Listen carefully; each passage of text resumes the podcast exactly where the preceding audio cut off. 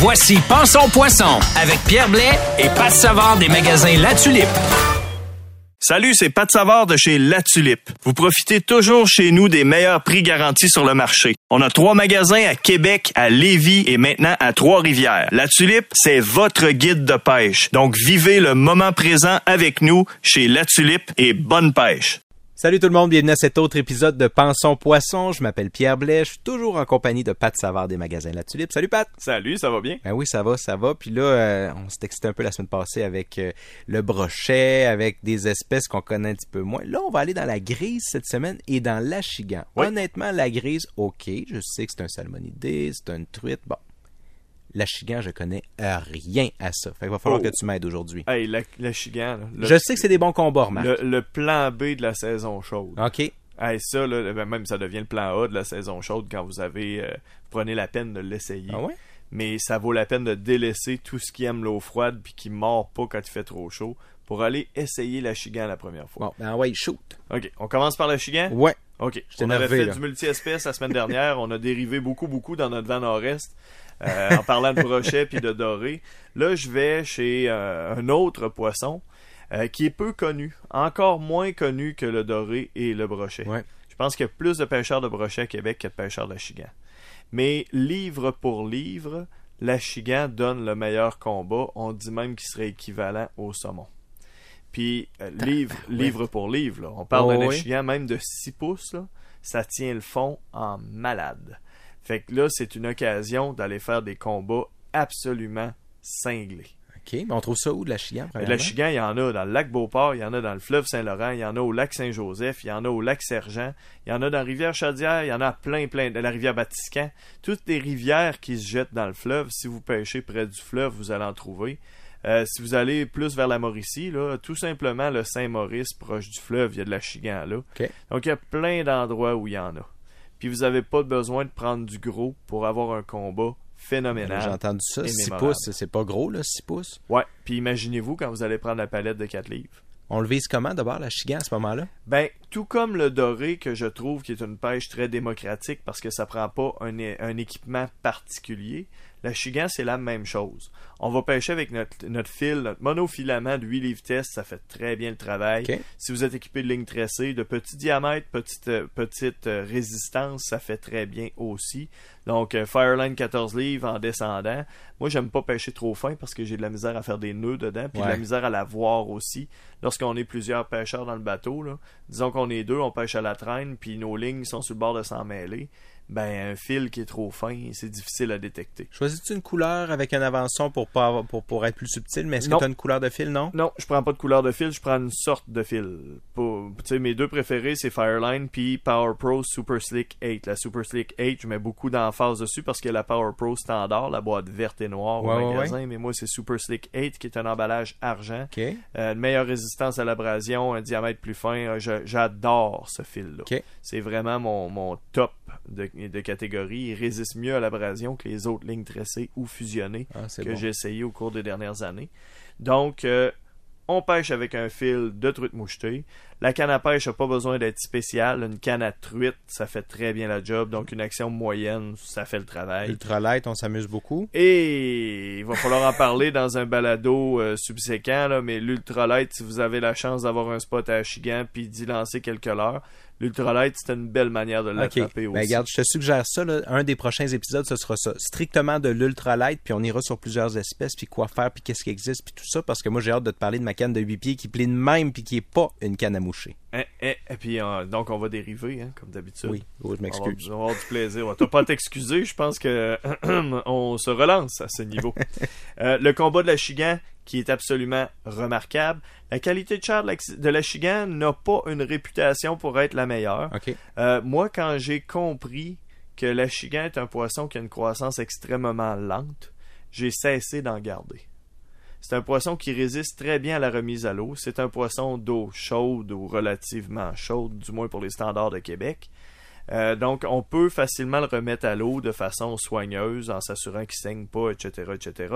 On le dépose. C'est ça ne l'indice pas. principal, ça va être ça, le sang Ben, ou il y pas a le sang? sang puis les signes de stress chez le poisson. Donc, si vous essayez de le remettre à l'eau puis il flotte sur le côté, là, je pense que votre poisson il est fini. Dans ce temps-là, euh, vous, vous le, vous le gardez puis vous le mangez, là, tout simplement. là. On n'a pas, il y a des règlements qui disent qu'on n'a pas le droit de gaspiller de la viande de poisson. hein. Mais c'est certain que si la pêche en est fermée, vous pouvez pas le viser, aller en attraper par exprès. Euh, ça, c'est illégal. Si tu tombes par hasard dessus, par exemple, tu remets au... Et si vous en capturez un, vous êtes obligé de le remettre à l'eau, puis vous prenez pas de photo, là, parce que là, ça devient une preuve d'un crime. Là. Vous n'avez pas le droit de, de, de, de prendre, de Tu manipuler peux un poisson. profiter d'une erreur de la C'est nature. ça. je Ah, par hasard, j'ai attrapé un achigan hors saison. Regarde, euh, regardez mes amis sur Facebook, j'ai une photo d'un beau poisson ici. Non, non, non, non. Là. Là, vous avez la preuve d'une manipulation indue et excessive. Donc, vous devez plutôt le remettre à l'eau sans lui, le soumettre à ce stress-là. OK. Donc, euh, justement, l'achigan, il faut parler des dates d'ouverture qui sont généralement beaucoup plus tard que les autres Ah espèces. oui, OK. La date d'ouverture du masquinongé, du moins dans la région de Québec, correspond à la date d'ouverture. euh, c'est achigan masquinongé ensemble. Euh, ils sont relativement tardifs à cause de la fraye qui se, qui se produit très euh, tardivement chez l'achigan. Euh, la femelle va pondre ses œufs, elle va disparaître du décor, l'achigan va, le, le mâle va protéger le nid, et peu importe ce qu'on va lui lancer dans le visage, il va l'attaquer Ah. que ce soit plus gros que lui ou pas. Si vous le remettez à l'eau, il remord. Donc, il va remordre C'est vorace à comme en ça? mourir. Ah, à ouais. en mourir d'avoir dépensé de l'énergie. Et lorsqu'on a attrapé le même achigan plusieurs fois et qu'il finit par en crever, c'est le nid au complet. Donc, c'est la génération prochaine que vous venez d'affecter. Donc, l'achigan ne doit pas être pêché en dehors de la saison, c'est certain. Il y a des règlements, il y a une raison pour ça. OK. Et ça finit plus tardivement aussi ou... euh, Ah, ça finit euh, de mémoire, euh, du moins, bon, moi je parle toujours de, De Québec. Québec, mais- C'est 30 novembre comme, euh, Ah, comme ben, le, quand le brochet et le masquinongé euh, et le doré. Ça devient l'option quand même pour, euh, pour le pêcheur de typique du Québec puis de Québec qui va être sur la mouchetée. Ça devient quand même l'option intéressante d'avoir d'être capable de d'aller à plusieurs espèces parce que sans ça fin de semaine du travail ou à peu près c'est terminé puis euh, je pense une semaine plus tard tout dépendant des zones là. Oui. Mais là on est capable d'aller un petit peu plus loin, il y a certains en... OK, c'est bon à savoir souvent, ça. on a des automnes qui sont relativement chauds. Absolument. Pourquoi pas? Puis l'achigan à l'automne, il va s'engraisser pour l'hiver. Ah, ça va Puis, être ça à l'automne moi. euh. Quel plaisir que d'attraper de l'achigan. Puis encore une fois, pas d'équipement spécialisé. Là.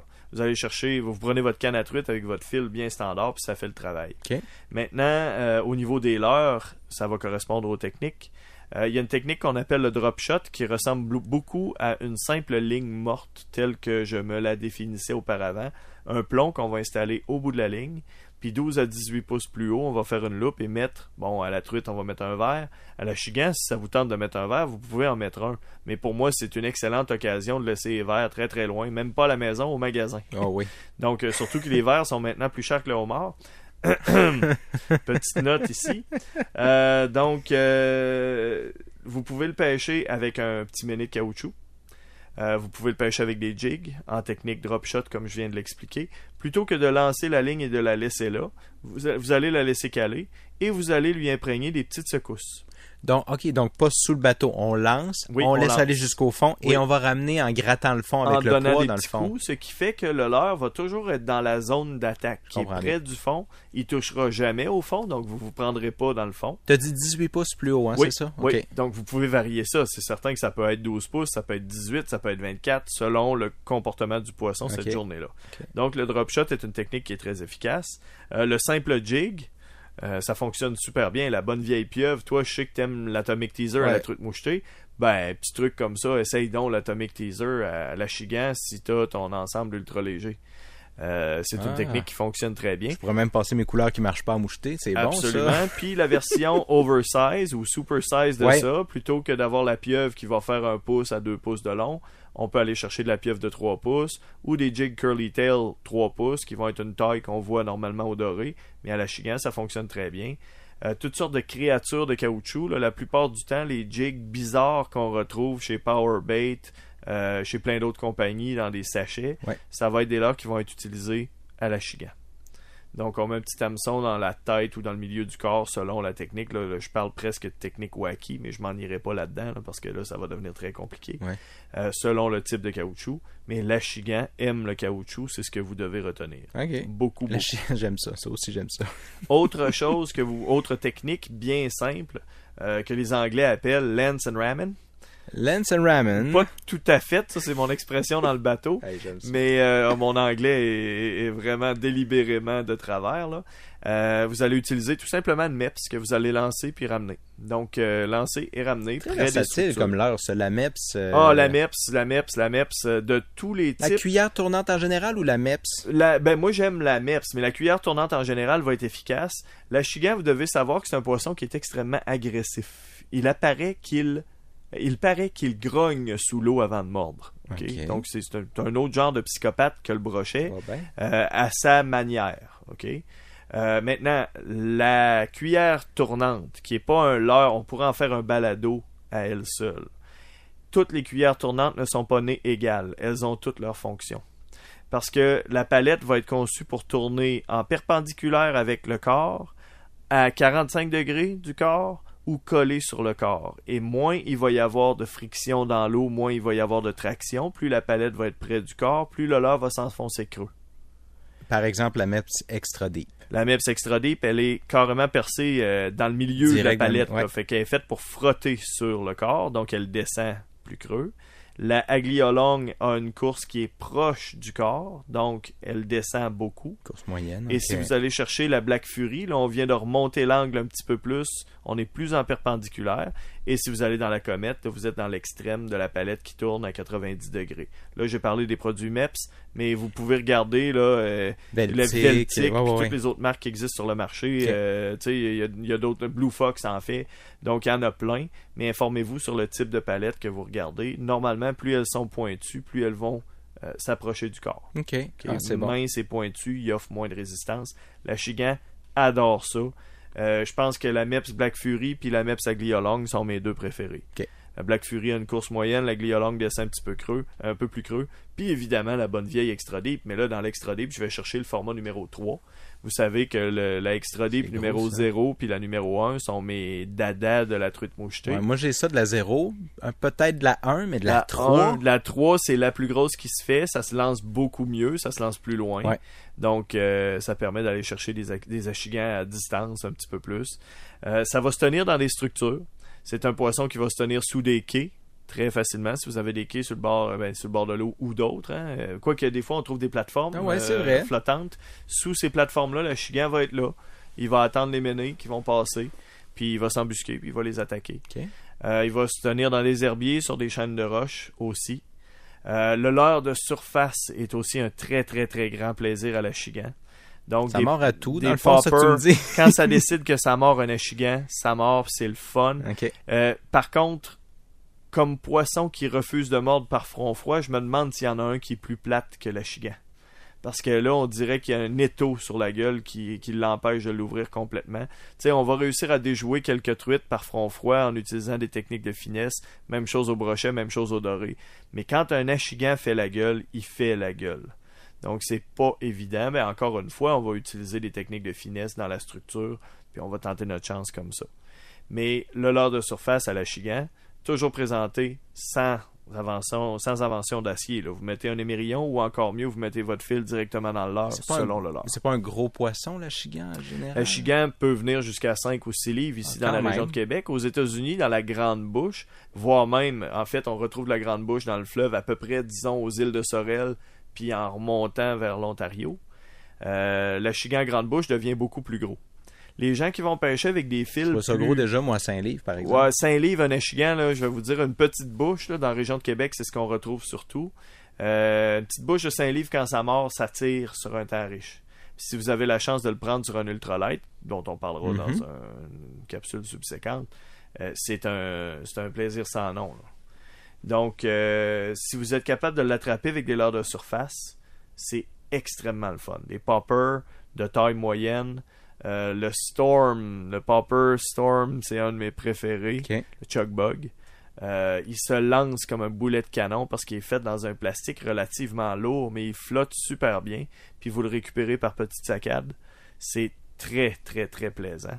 Puis, bon, évidemment, euh, chez euh, les leurs euh, Arbogast, on va trouver le Hula Popper, le Jitterbug, puis un paquet d'autres sortes. Amusez-vous là-dedans si vous êtes capable, puis s'il veut mordre. Sinon, le- la bonne vieille MEPS, bien simple, lancer, ramener, ça fonctionne en tout temps. Le très bon combat du poisson est notable. Euh, le poisson n'a pas de dents.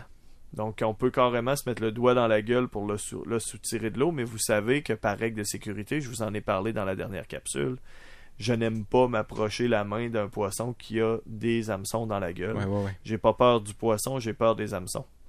Parce que vous allez avoir un coup de tête à un moment donné, puis le trépied va vous rentrer dans les mains, puis quand vous êtes sur le lac, ça scrape une journée de pêche de façon assez remarquable. Oui, ou, ou un début de voyage, là, quand il faut que tu fasses 4 jours dans, ou 5 jours dans le bois. Puis, euh, C'est en plein ça. mhm. Euh, ça se pêche aussi beaucoup à la mouche, le chigan, si vous en avez la chance. Ah Un bon gros modeler, des streamers, ça fonctionne très très bien. Donc, on est dans des types de mouches qu'on va utiliser la truite Ah mouchetée. oui, absolument. Fait que c'est tout simplement une question d'aller le pêcher ailleurs. Donc, euh, dans des plans d'eau où on le retrouve, tout simplement. J'aime ça. Donc, le chigan, très bon poisson à pêcher, très beau combat. Puis, il y a une tolérance à la remise à l'eau qui permet qu'on le remette à l'eau. C'est vraiment sportif en soi. Alors que Oui. c'est vrai, on parle souvent des, des salmonidés qui sont plus fragiles. Puis justement, ça nous amène justement à un, à un salmonidé. Je pense qu'on avait fait le tour pour le pour le. Pour le chigan, on passe chigan. maintenant à la truite grise. Ben, là, on ça. est dans un autre univers. Ah, c'est autre chose complètement là. Là, on est dans un poisson au comportement pélagique qui va se tenir présumément au milieu du lac ou dans des structures extrêmement profondes. Rappel pélagique. Bon, c'est plutôt au large, plutôt que de le retrouver dans des structures sur le bord. C'est certain que si vous allez très très très loin dans le nord, à Pourvoirie Aventure Népicie, là, dans la décharge du lac à truite grise, on pêche la truite grise au lancer, avec un Ça, lancer léger, Assez rare. sur du- de la ligne de 8 livres test dans 4 pieds d'eau. Mais ça prend une eau froide, là, mais très très très froide. Vous ne trouverez pas ce genre de conditions-là euh, dans la région de Québec, là, ça c'est certain. Donc dans, ce- dans ce cas-là, c'est plus milieu de lac et, Oui. f- et, et nécessairement fond de lac parce On que c'est un poisson qui. C'est ouais. un poisson qui est habitué de vivre en grande profondeur. Comme je le disais tantôt, tantôt, il y a une température préférentielle qui est très très froide. De mémoire, c'est 42 à 48. Là. Donc on est plus froid que la truite mouchetée. Euh, c'est un poisson qui va rester au froid dans son air climatisé, qui va remonter se nourrir d'un banc de méné. Parce que là, on n'est pas nécessairement dans des structures physiques, mais on est aussi dans des structures mobiles. Donc, un banc de méné qui va se promener, il va se nourrir d'éperlans. Mais si le banc d'éperlans se promène sur la structure, la truite grise va suivre. Donc, euh, là où vous trouverez votre banc de méné, vous trouverez les gens qui s'y nourrissent. Ah, Donc, c'est bon. euh, c'est un peu ça qu'il faut viser. Et c'est là que l'utilisation d'un sonore est essentielle.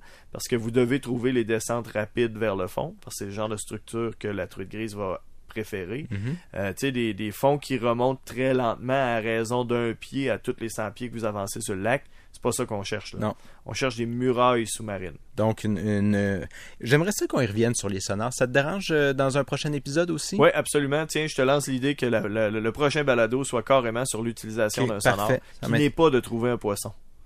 Contrairement à ce que tous les gens pensent. C'est d'apprendre à connaître son lac. Ben, il y a ça. Ok, ben je veux pas en dire trop, excuse-moi. ne dérivons pas. La grise. La truite grise. Ouais. Donc, comme je le disais, des structures qui chutent très rapidement vers le fond parce qu'on a un poisson qui aime rester au froid, se déplacer le moins possible. L'indice va souvent être, excuse-moi Pat, mais l'indice va souvent être le relief à l'extérieur. Si tu vois que tu as une, une descente rapide à l'extérieur, mais ça va se poursuivre dans l'eau presque inévitablement.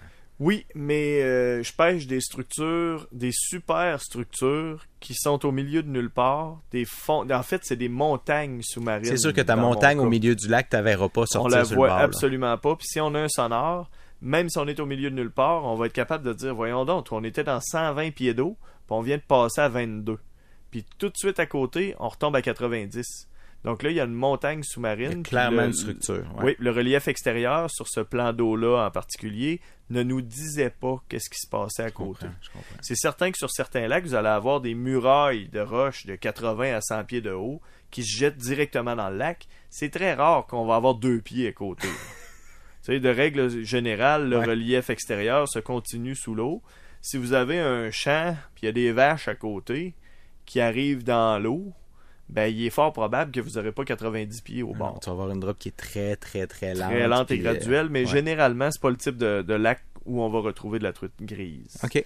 Donc la truite grise est un poisson d'eau extrêmement froide. Ça prend des structures qui sont appropriées. Vous trouverez pas ça sur un lac qui est euh, eutrophe. Euh, il va en rester deux. Là. Il va rester deux grises. Ils sont en train de mourir. Ils agonisent par manque d'oxygène et par manque d'eau froide, qui sont passablement les mêmes choses.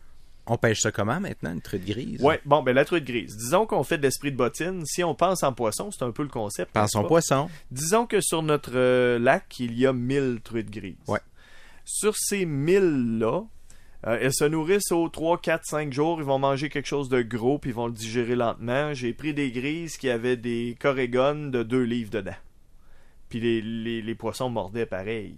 Mais là, ils étaient dans un Même mode... s'ils avaient ça à Même l'intérieur s'il de y avait ça, même ouais. des fois, là, avec la queue du méné qui dépasse la gueule. Méné, le rendu à Ouais, deux livres, c'est plus un méné. c'est moins un méné. C'est quelque chose qu'on aimerait pogner avec une canne. Mais là, tu parles d'une grise à 25 livres. Là, on là. parle d'une grise de 8 livres. Hein? Ouais, 7, 8, 9, 10 livres. Ça mange du très, très gros poisson. Wow.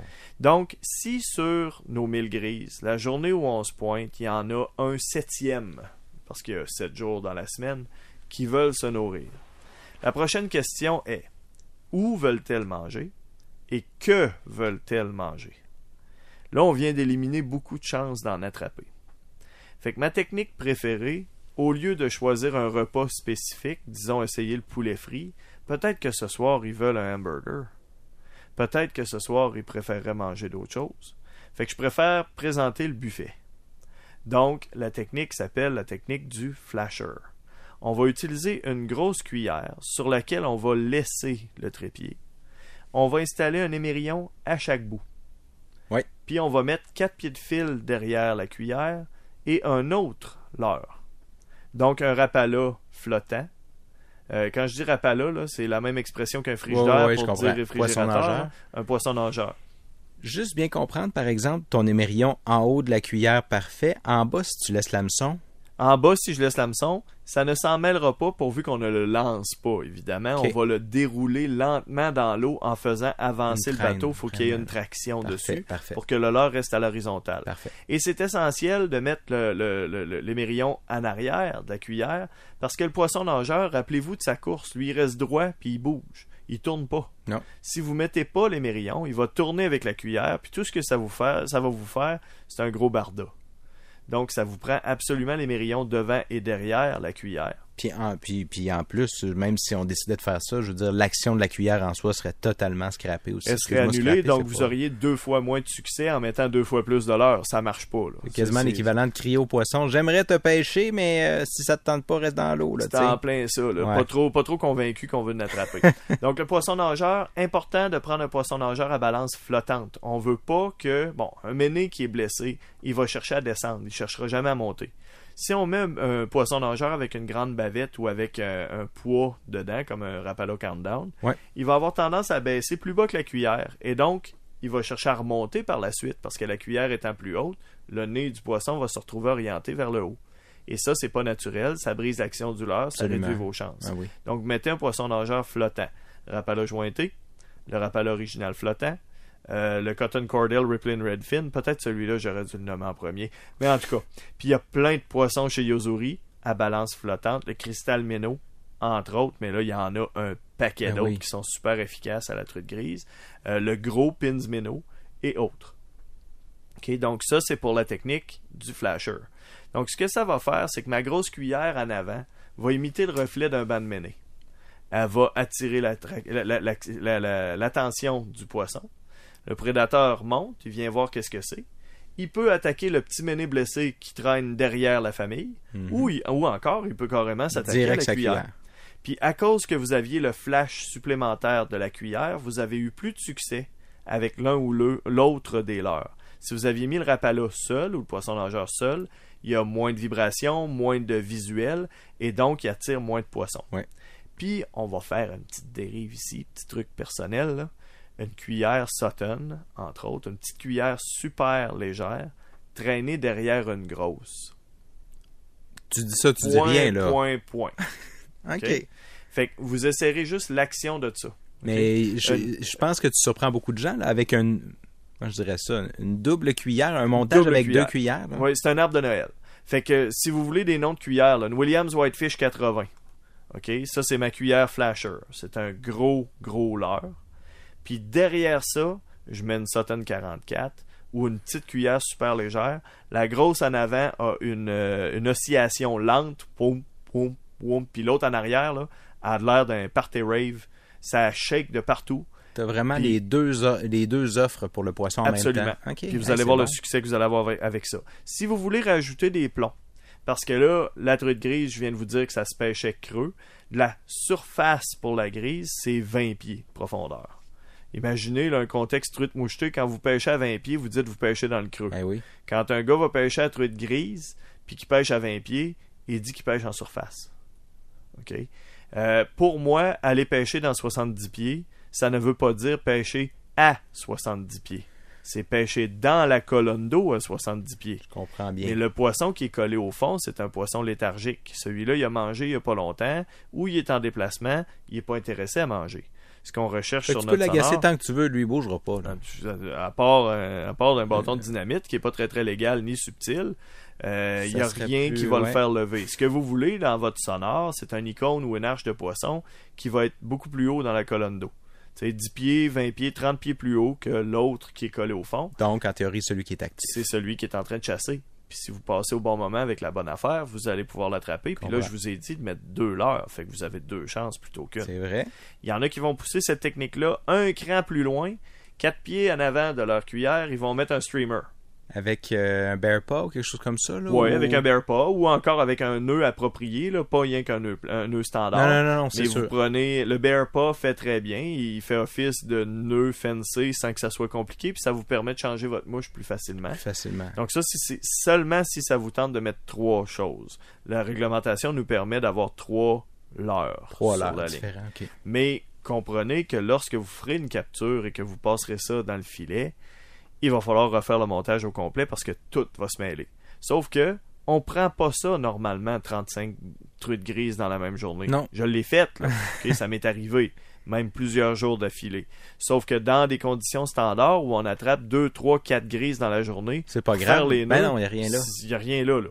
Fait que si vous voulez mettre du plomb, parce que je parlais de plomb, une once de plomb correspond à 10 pieds de profondeur ajouté. J'ajoute, je mets le mot ajouté, ok? Disons que notre Williams Whitefish 80 évolue à 12 pieds ou 14 pieds Mhm. selon la vitesse, selon la- le type de fil, selon la distance derrière l'embarcation. OK, disons 14 pieds. Ouais. OK? Je mets une once de plomb, je suis rendu à 24 pieds. J'ai rajouté 10 pieds. T'es combien en avant de, de ton leurre euh, à ce moment-là quand tu rajoutes du plomb? moi, moi, c'est la règle du 4 pieds. Ah oui, c'est toujours 4 ok, pieds. Si je veux pas euh, affecter la- l'action de ce que je présente, ouais, il y a toujours 4 pieds entre chaque gadget. parfait. Donc, je mets jamais un plomb collé sur le leurre. Parce que là, le leurre vient de perdre son oui, action. oui, c'est Puis le leurre vient de perdre ses chances de faire une capture. Donc, le plomb quille est absolument génial à ce niveau-là. Ouais, ouais, ouais. Parce que la forme d'une quille il empêche le vrillage de la ligne. Je vais pouvoir les connecter en chaîne parce qu'il y a une agrafe dessus.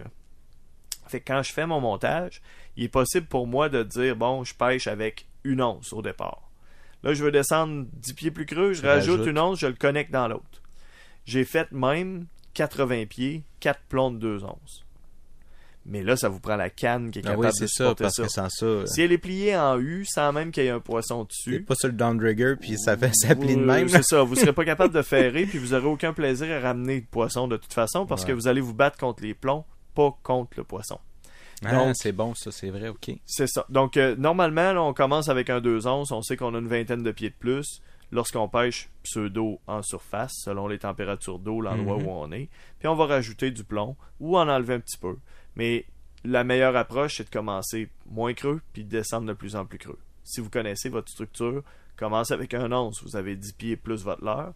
Ensuite, passez à 2 onces, à 3 au besoin. Puis lorsque vous êtes rendu à 4 onces, commencez à vous poser la question si votre leurre c'est le bon Ouais, ou si ça. le poisson veut manger. Autre technique à la grise qui est négligée. ok, puis c'est une technique qui requiert une confiance béton. C'est la pêche à la jig. Parce que la truite grise, lorsque vous en avez localisé un banc, contrairement à ce qu'on pense, la Ah, c'est ça la confiance, d'avoir confiance qu'il y a du poisson là où on l'essaye. Donc, c'est un poisson grégaire. Il va chasser en groupe comme des piranhas. Vous pouvez regarder là, des vidéos de grises dans 80 pieds d'eau. Ils peuvent, ils peuvent être 7, 8, 10 grises à attaquer des ménés. Ah, OK. Donc, lorsque vous avez une structure où vous avez une confiance qu'il y a une concentration de poissons, vous pouvez descendre un jig. Il y a plein de couleurs qui sont efficaces. Entre blanc, blanc, puis blanc. OK? Fait que choisissez là-dedans. Mais le jig blanc ou les autres couleurs des mêmes teintes, très pâles, sont extrêmement efficaces. Ça prend un plomb qui est relativement lourd. Donc, la tête de jig va prendre un once. parce Encore une veut- fois, la, la- la- la verticalité de ta la ligne, verticale. ouais. Mais lorsqu'on parlait de la ligne verticale au doré, quand on pêche dans 8, 10, 15, 20 pieds, c'est une chose. Mais lorsque vous êtes rendu à la grise, 80 à jiguer dans 45 pieds, 50 pieds, faut que ça descende. Là. Parce que si, disons, vous êtes en train de dériver dans le vent et que votre structure où il y a une concentration de poissons a la taille d'une maison, ben le temps que votre jig se rende au fond, s'il fait seulement une demi-once, vous avez perdu votre dérive. Vous avez dérivé dans le vide. Ouais. Si vous avez un jig d'une once, lui, il descend comme un ancre. Fait que pensez aussi des fois qu'il y a de la vague. hein. Fait que faut que ça descende, mais vite. Là. Fait qu'un once, c'est raisonnable pour n'importe quelle situation où on veut descendre à 40 pieds ou plus. Puis on va aller jiguer là. On va jiguer tout en faisant une pause, comme on le ferait à la truite mouchetée pour ceux qui ont déjà essayé la jig à truite mouchetée, quoique c'est une technique un peu. euh, Ben, vois-tu, je l'ai essayé, mais j'étais pas tant confiant, puis je peux pas dire que je me suis acharné. OK. C'est une technique qui est très efficace dans certaines conditions. Mhm. Ça, on pourra y revenir un, un autre jour dans un autre balado Ouais. euh, sur la mouchetée. Mais euh, on va descendre, on va remonter la ligne sur une hauteur d'environ 1 à 2 pieds. Puis on laisse redescendre toujours en gardant la tension. N'oubliez Ouais, pas. c'est ça, hein, c'est le bras qui bouge, c'est pas la canne. Ben, plein- oui, cas, un tant peu qu'il y a de la, tant qu'il y a de la, de la tension, je S'il n'y a pas de tension, vous êtes dans le trouble parce que le poisson ne poursuivra pas votre jig pour tirer dessus quand il y a déjà une grosse tension dans la ligne. là. C'est pas comme quand on pêche à la traîne où le poisson va tirer à l'envers d'où vous l'envoyez. Là, il ouvre la gueule en dessous puis il attend que vous mettiez le jig dedans. Fait que la morsure, même si vous pognez une affaire de 6 livres, ça va juste être un petit coup. Puis il va juste l'avoir avalé. Mais si vous sentez pas ce coup-là, il va recracher le leurre sans même que vous vous soyez rendu compte qu'il y avait un poisson. D'où l'importance de toujours avoir la, la tension. Je comprends bien. La ligne verticale, c'est essentiel, puis le ferrage aussi. Maintenant, on peut se parler de limite de taille de poisson, parce que lorsqu'on parle de truite grise, lorsqu'on parle de doré, voire même de d'autres Ouais, espèces, ouais, ouais.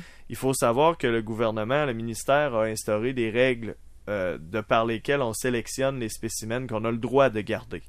En bas de telle taille, là je me lance pas ici dans la spécificité parce que ça varie d'une région à l'autre, fait que c'est votre responsabilité de regarder la réglementation locale, mais en bas de telle taille, on a des juvéniles qu'on a le droit de euh, qu'on doit absolument remettre à l'eau parce qu'elles n'ont pas maturé, ils n'ont pas eu le temps de se reproduire quelques fois OK. et donc de faire profiter l'écosystème.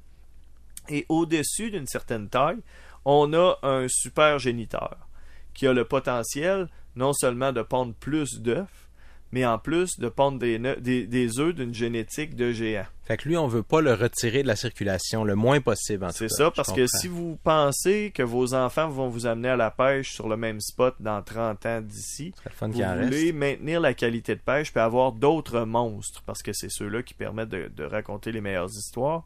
Donc, ces gros-là... D'aimer la pêche quand t'es jeune, etc. ça. Ben oui, je comprends. Donc, ces gros-là, on Hey. veut qu'ils se reproduisent. Ouais. Et la limite de taille, l'entre-deux, qu'on va avoir le droit de garder, vont être jugés sécuritaires pour l'écosystème. Donc, on peut prélever ces poissons-là qui se sont reproduits déjà un certain nombre de fois. Puis, on a jugé que dans ce plan d'eau-là, on pouvait en garder un certain nombre. Donc, vraiment, là, c'est la réglementation en soi. Il faut savoir qu'il y en a une. Oui. Puis il faut savoir c'est quoi là où on va pêcher nous-mêmes. Comme le code de la route, vous êtes responsable de savoir si vous empruntez la route. Excellent le, le- le code de la pêche, c'est le- les, les règlements de pêche, il faut les connaître. Euh, maintenant, pour ce qui est de la remise à l'eau, est-ce qu'on remet la grise à l'eau? Parce qu'il y a des gens qui se posent la question. Tu sais, quand on pense à la pêche au Sébaste, dans le fjord du Saguenay, qu'on va remonter relativement rapidement dans la colonne d'eau, puis il arrive en haut avec les yeux globu- globuleux sur le point d'exploser à cause de la décompression, est-ce que ça va faire la même affaire à la grise si on attrape une truite grise dans 60 pieds? Premièrement, la grise qui est complètement dans le fond dans 80 pieds, comme je vous disais, il est fort probable qu'elle morde même pas. Ça va être dans le milieu de la colonne d'eau que vous allez attraper une grise active. OK. Et qu'il va avoir moins de facteurs de décompression Moins que de ce que vous pouvez penser. Ben oui. Des études en biologie ont aussi démontré que la grise, sa morphologie est faite pour monter et descendre dans la colonne d'eau. Donc, elle, elle Ah. souffre moins de décompression parce qu'elle elle vit de cette manière-là, de rester dans 80 pieds, de monter se nourrir, de redescendre à l'air climatisé. Donc, c'est pas la décompression qui va l'achever. Vous pouvez la remettre à l'eau si elle ne saigne pas, comme on remet un poisson à l'eau de n'importe quelle espèce qui n'est pas Mhm. blessée, en manipulant le moins possible. Mais il faut savoir, par contre, qu'il y a le facteur principal qui va abîmer une truite grise dans ces conditions-là Ouais, c'est quoi? c'est la température d'eau. Parce que, je vous l'ai dit tantôt, si ça aime du 42 Fahrenheit, à 42 degrés Fahrenheit, l'eau contient beaucoup d'oxygène dissous. Et ra- c'est une des raisons pour lesquelles la grise aime vivre dans ces températures-là, c'est qu'elle a besoin de beaucoup d'oxygène pour son organisme. Lorsqu'on la remonte dans la colonne d'eau, en plein milieu de l'été, si on a un lac où la surface est rendue à 70, tu sais, on va sur le lac Saint-Joseph, là, puis là, il y a eu une canicule, puis la température de surface est tellement chaude qu'on s'y baigne, puis on est confortable. Ben là, il y a très très peu d'oxygène dissous. Donc, lorsque vous allez remettre votre poisson à l'eau, c'est pas la décompression qui va être son problème, c'est le fait qu'il essaye de respirer puis il est pas capable. Fait que la remise à l'eau dans ce temps-là est-elle recommandable? Premièrement, lorsqu'on attrape un poisson dans des conditions de canicule puis qu'on le remonte dans une température qui est vraiment pas la sienne, est-ce qu'on n'est pas mieux de garder le poisson plutôt que de le laisser aller mourir? Alors que Ceci- les chances sont élevées qui, qui, qui Qui meurent meurt. à la suite de Ceci ça. étant dit, c'est si vous avez le droit de le garder selon la réglementation. Bien là, sûr, bien on, sûr. On s'entend. Mais si vous êtes à hésiter, est-ce que je le remets à l'eau puis je continue à pêcher, ou est-ce que je le garde parce que là je vais scraper l'écosystème de façon euh, superflue Ben dans des conditions d'eau chaude, c'est peut-être mieux de le garder. Ça peut souvent être ça la réponse. Ouais. Autrement, vous manipulez le, le moins possible votre poisson. Vous le laissez dans le filet à côté du bateau, la tête dans l'eau pour qu'il respire le temps où vous retirez les hameçons, ce que vous faites de façon euh, rapide lorsque le poisson arrive dans le filet. Vous le laissez pas là avec les hameçons longtemps pour qu'il se débatte puis qu'il se pique de partout. Parce qu'il perd son, ouais, il perd son énergie, il peut ça. se blesser, etc. là, ouais. Oui. Ensuite, si l'eau est chaude, je ne sortirai pas le poisson de l'eau pour une photo.